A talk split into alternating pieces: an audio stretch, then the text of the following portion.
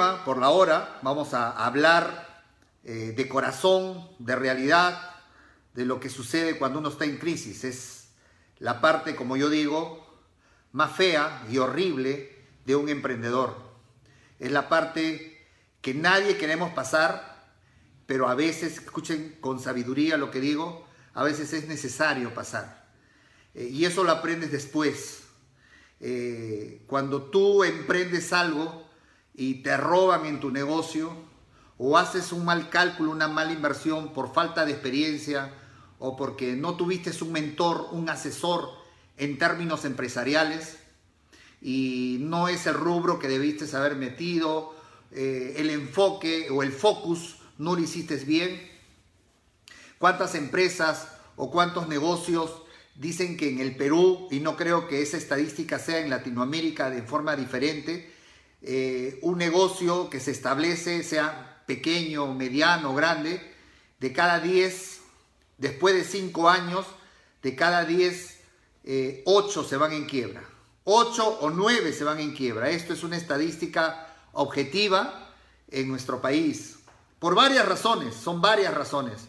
El asunto que se va en quiebra. No sé si a ustedes les ha pasado en forma personal o han visto de alguna amistad que cuando vas, te bajas en una calle, vas a ver tú la inauguración, vamos a poner un ejemplo de un restaurante.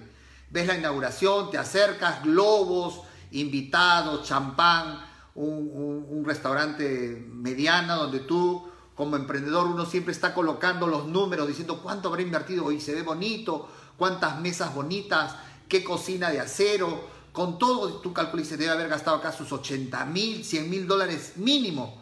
Y tú dices, se habrá prestado del banco, dinero de la familia, ahorros, eh, habrá puesto todo su capital de su indemnización al salir de un trabajo, de la jubilación, qué sé yo. Y tú pasas por ahí, los primeros meses, como siempre digo, está lleno porque la familia de alguna manera se ve comprometida a asistir, se ve comprometida a asistir eh, los amigos, los allegados, pero eso es un mes, eso es dos meses. Y después te das cuenta como que, ¿qué pasó? La competencia, algo falló, la sazón, la comida no es buena, la atención. Hay, hay negocios donde la gente va una vez, prueba y si no le gustó o hubo algo mal, te sentencian a muerte, ya no regresa, te hacen mala fama cuando te preguntan, oye, ¿qué tal estaba la comida? Más o menos, o sea, no, se ve bonito, pero no pasa nada. Propaganda mala, etc. Hay varias razones, te pueden haber robado, hiciste más cálculo, y, el problema es que a veces no tienes una contingencia, o sea, no tienes un plan B en una situación si es que no sale bien el negocio, si el negocio que colocaste no sale bien o eh, no es la cantidad mínima de gente que crees que va a entrar, este, los precios tenías que bajar, etcétera, tienes que tener una contingencia B, como cualquier emprendedor.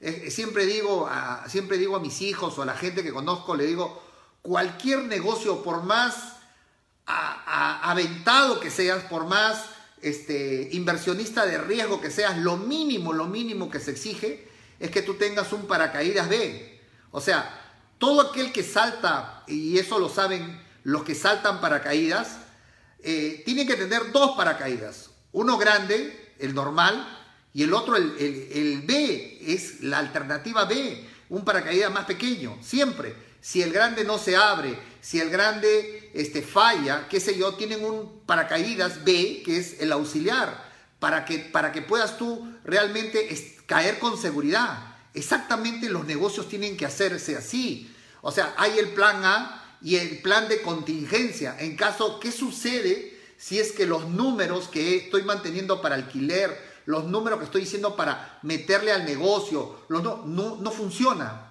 Tengo que tener un plan B. O sea, el plan B es un ahorro, un dinero no tocable. El plan B es que saber que tengo líneas de créditos en el banco y el banco me va a dar. El plan B es saber que tengo un amigo empresario que me ha prometido y me ha dicho, mira hermano, si en cuatro meses el tema no funciona, yo entro como socio, hacemos un lo que fuera, pero ese es el plan B. Y muchos, muchos, o sea, me incluyo, antes, plan B no existe, no lo tenemos en cuenta. A veces creemos que lo que planificamos, eso va a salir exactamente, y no necesariamente es así. ¿Y cuánta gente le ha pasado eso?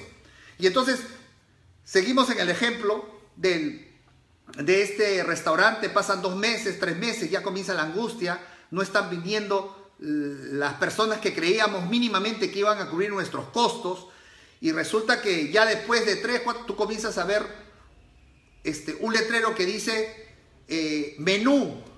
Resulta que ellos siempre daban plata a la carta, pero ya cuando te ponen menú ejecutivo, menú, algo mal está pasando. No les funcionó el plan que tenían, algo está pasando. Ya después resulta que tienen que despedir a, un mozo, resulta que después este, ya no pueden pagar el alquiler o solamente se trabaja por el alquiler y están debiendo al personal.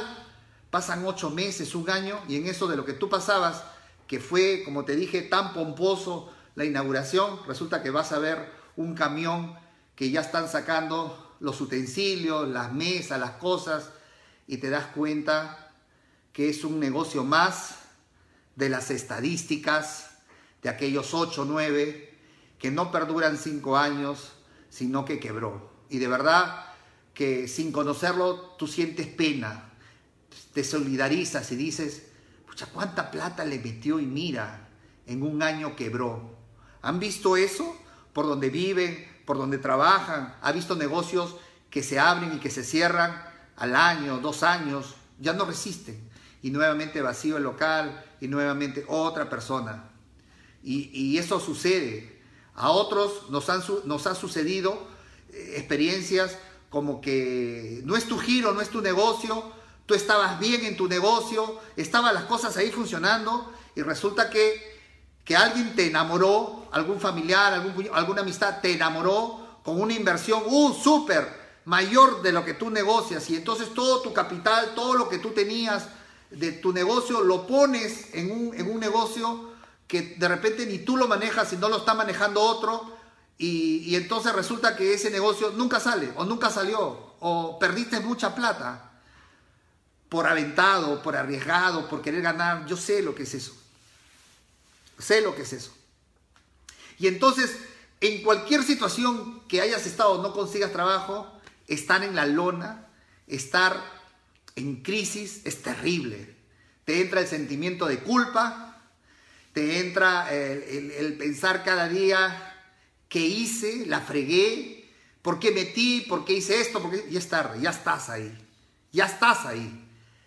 Y, la gran mayoría, si no estamos preparados o no tenemos un soporte emocional a nuestro lado o alguien que nos aconseje como empresario qué tienes que hacer, cometemos el gran error de congelarnos, de deprimirnos, de no dormir, de solo ver deudas y deudas y deudas y deudas, que viene notificación del banco, notificación de acá, que no puedes pagar la pensión de tus hijos, que hay que cambiarles de colegio, que hay que cambiarles de universidad. Y eso es un sentimiento de culpa terrible, porque sabes que la fregaste a tu familia, fregaste a tus hijos, fregaste toda esa comodidad que le estabas dando y estás hoy en la lona, estás abajo.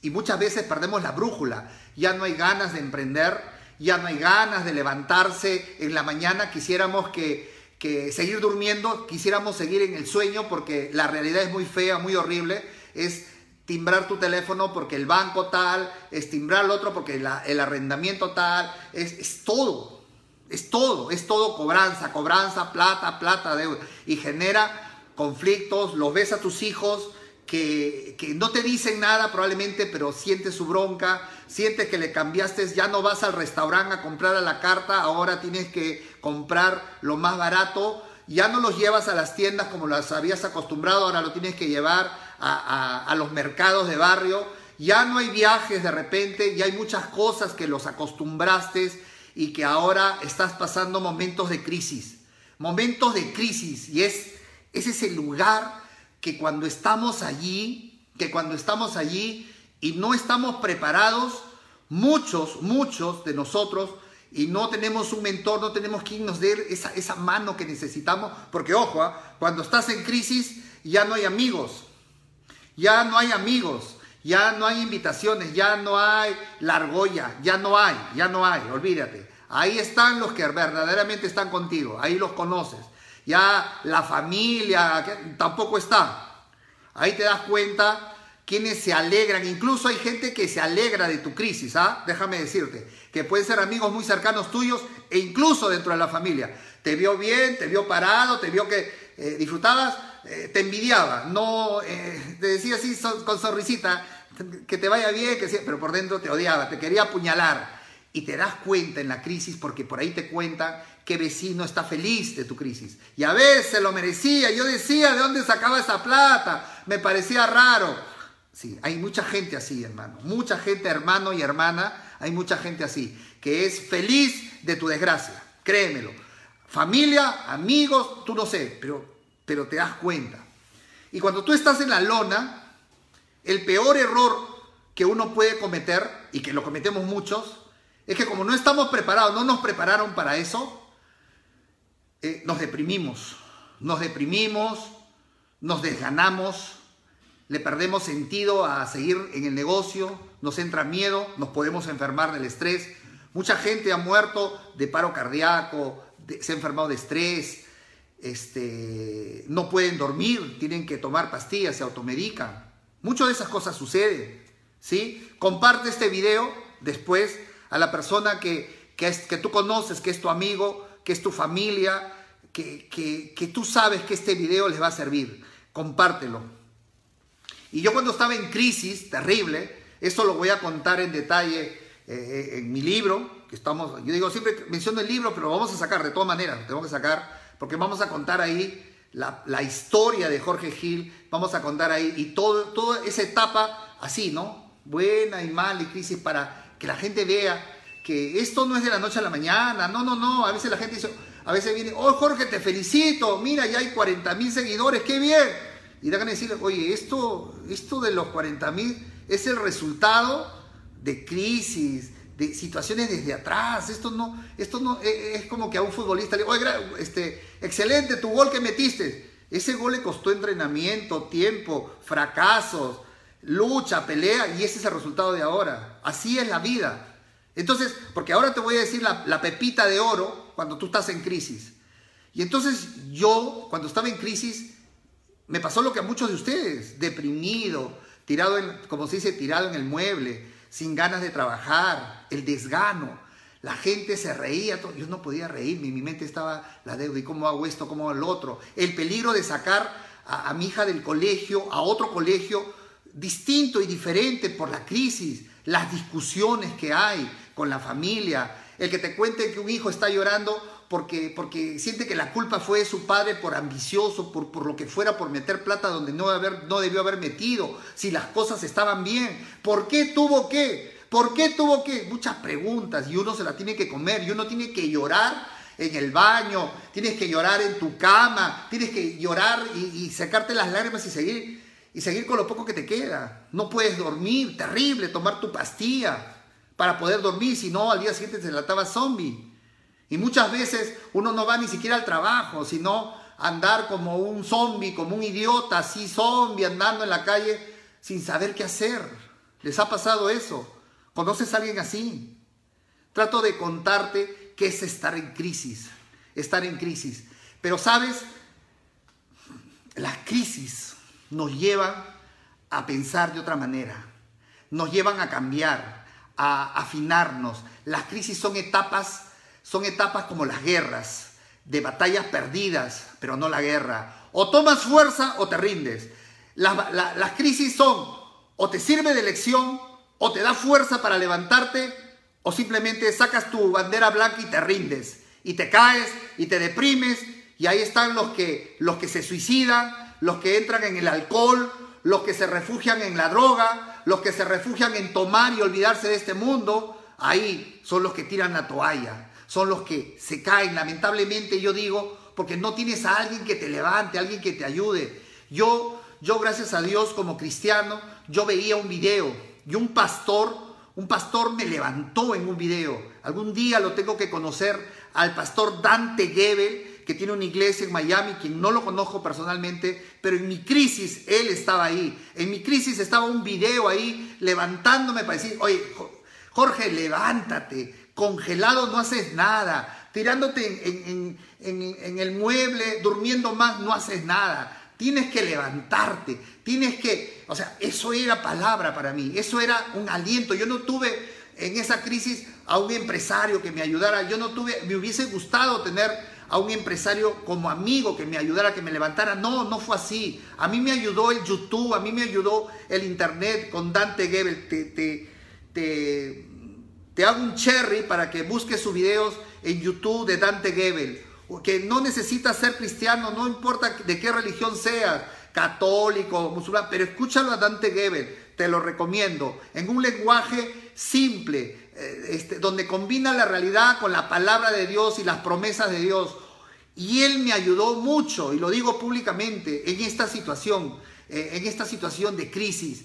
Entendí que, que, cuando, que no tenía que victimizarme echándole la culpa, me estafaron, él me engañó, cegó mi plata. No, no, no, no, no, yo tenía que ser responsable de lo que yo había hecho. A mí no me pusieron pistola, a mí no me pusieron algo para obligarme. Era yo personalmente. Yo tengo que asumir, mirarme al espejo y decir, oye, yo soy responsable de los actos que cometí porque fui ambicioso, porque por lo que fuera no investigué bien ese negocio, este, soy muy confiado y tú esas taras comienzas a aprender porque eh, la etapa de la crisis es, es una especie así como que un filtro para que después seas un mejor emprendedor, un mejor empresario, no cometer errores que cometías antes. Eso es la crisis. La crisis para un emprendedor es eso, aprender, es la etapa de aprender, es la etapa donde te vas forjando a ser mejor emprendedor o empresario, a entender las cosas de una manera distinta. En mi caso, a no ser tan confiado como lo he sido.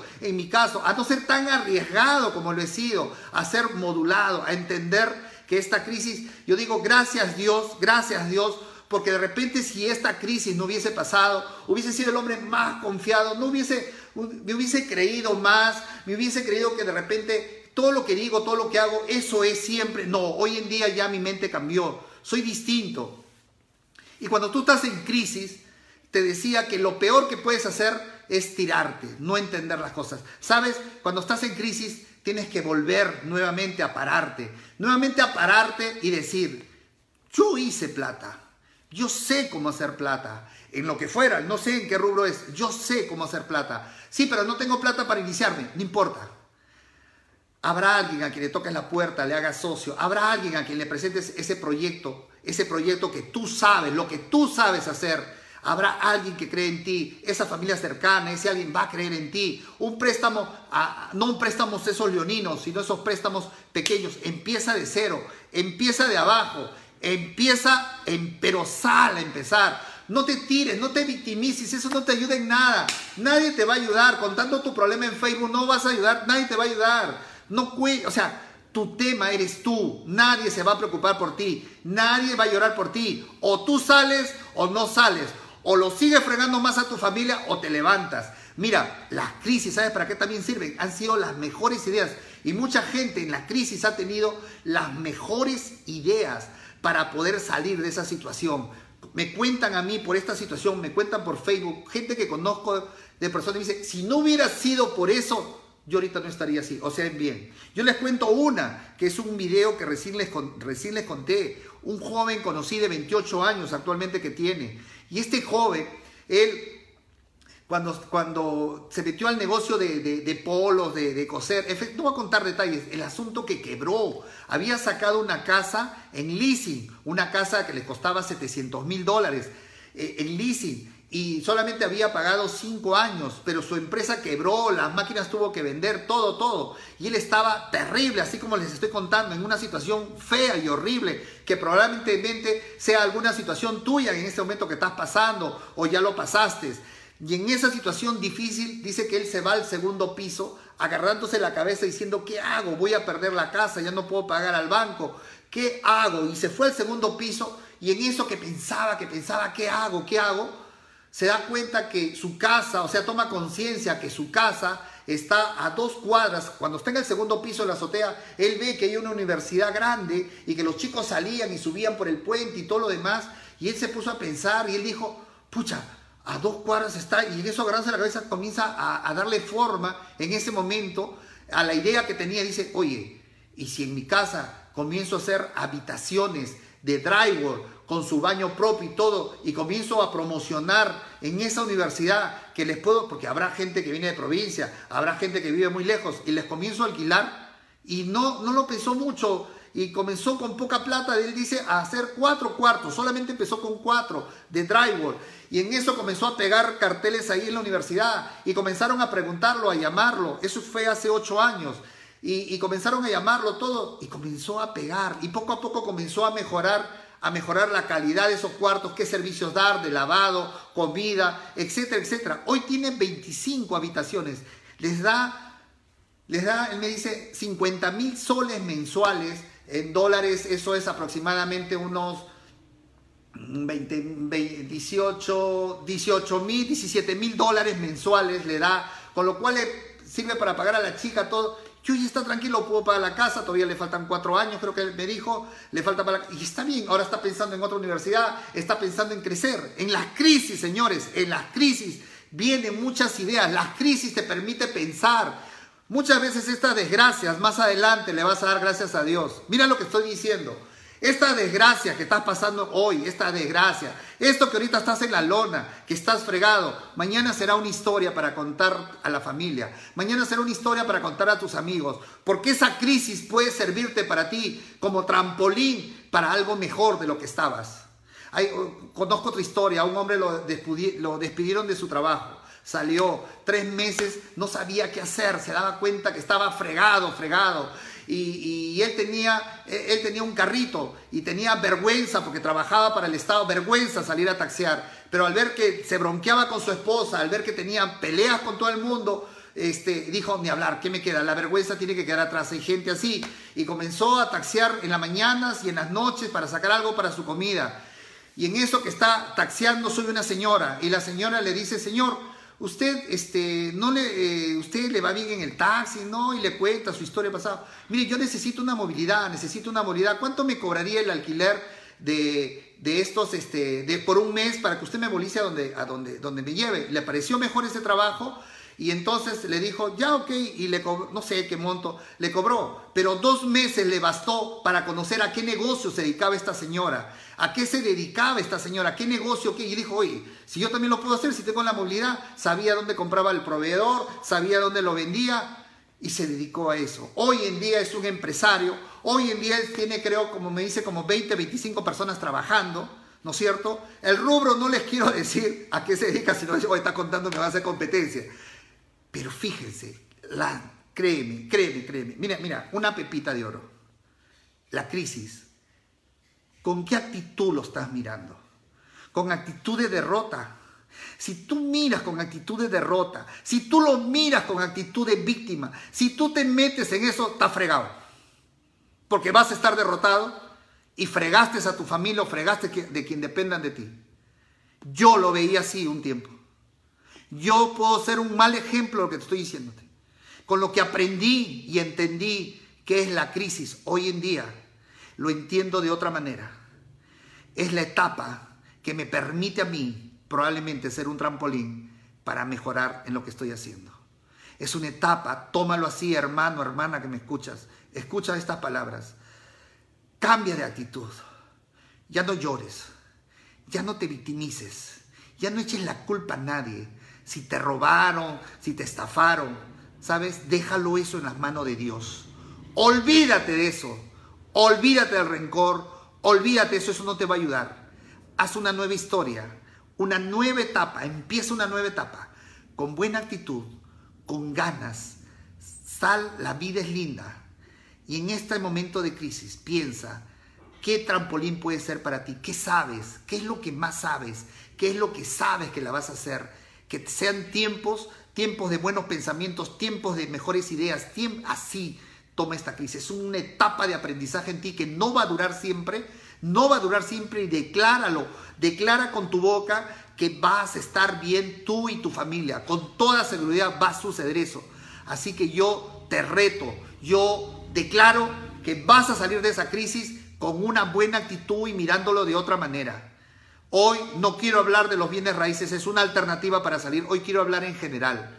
Créeme, si tú cambias tu actitud, nadie lo va a hacer por ti. Nadie, nadie se va a preocupar por ti. Así que deja de victimizarte y sal de ahí, de esa situación, y comienza a caminar y di, ¿qué hago? ¿Qué hago? Mira, hace dos semanas hice un video para muchos jóvenes. Bajé al, llano de la cancha. Creí, eh, ustedes habrán visto un video. Yo dije, tengo que vender o dar un ejemplo de hacer un producto vendible, un producto novedoso, algo que llame la atención. Los que han leído La vaca púrpura me pueden entender. Todos estamos acostumbrados de pasar por la carretera y siempre ver una vaca blanca o una blanca blanco con negro, una blanca blanca o todo negro. Estamos acostumbrados y pasamos. Pero si viéramos una vaca púrpura, es probable que la gran mayoría se pare en la carretera, lo observen y le comiencen a tomar fotos. Eso es llamar la atención. Te estoy hablando en forma general. Entonces, si tú quieres salir adelante, no sé en qué, para sacar adelante, piensa en una vaca púrpura. Porque piensa en algo que llame la atención, piensa en una necesidad. Y yo pensé en esa fecha de que hoy que vivimos en la inseguridad, vender unas correas con un cierre en el medio. ¿Recuerdan? Regalo para el papá, regalo para acá. Esa correa me costó, o sea, yo le dije allá en Caquetá, los que viven en Lima, ¿me entienden? Yo le dije, quiero una correa no de cuero, no de buen material, pone un material simple, el más simple, porque sabía que lo iba a vender en Gamarra. Y Gamarra es una zona donde tengo que decir máximo lo venderé en 10, en 15.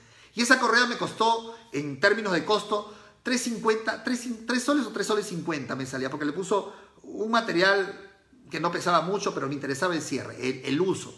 Y fue así que lo comencé a promocionar. Y en una hora pude vender 8 o 9 correas, en una hora y obtener, yo, les decía en el video, si yo me quedara acá 8, horas, o sea, todo un día, ganaría un, un billetón mucho más fuerte de lo que pudiera estar trabajando.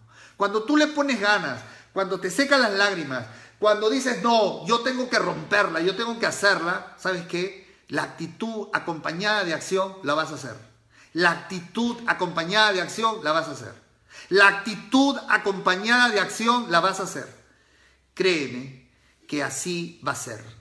Duerme en paz esta noche, duerme en tranquilidad, duerme confiado, que así va a ser. Dios me los bendiga a todos los que me siguen. Créame que esto funciona. Comparte con la persona que necesite esta palabra esta noche. Dios me los bendiga y créame, la crisis no es eterna. Todo depende de ti. Todo depende de ti y con fe y vas a salir de ahí. Después cuéntame.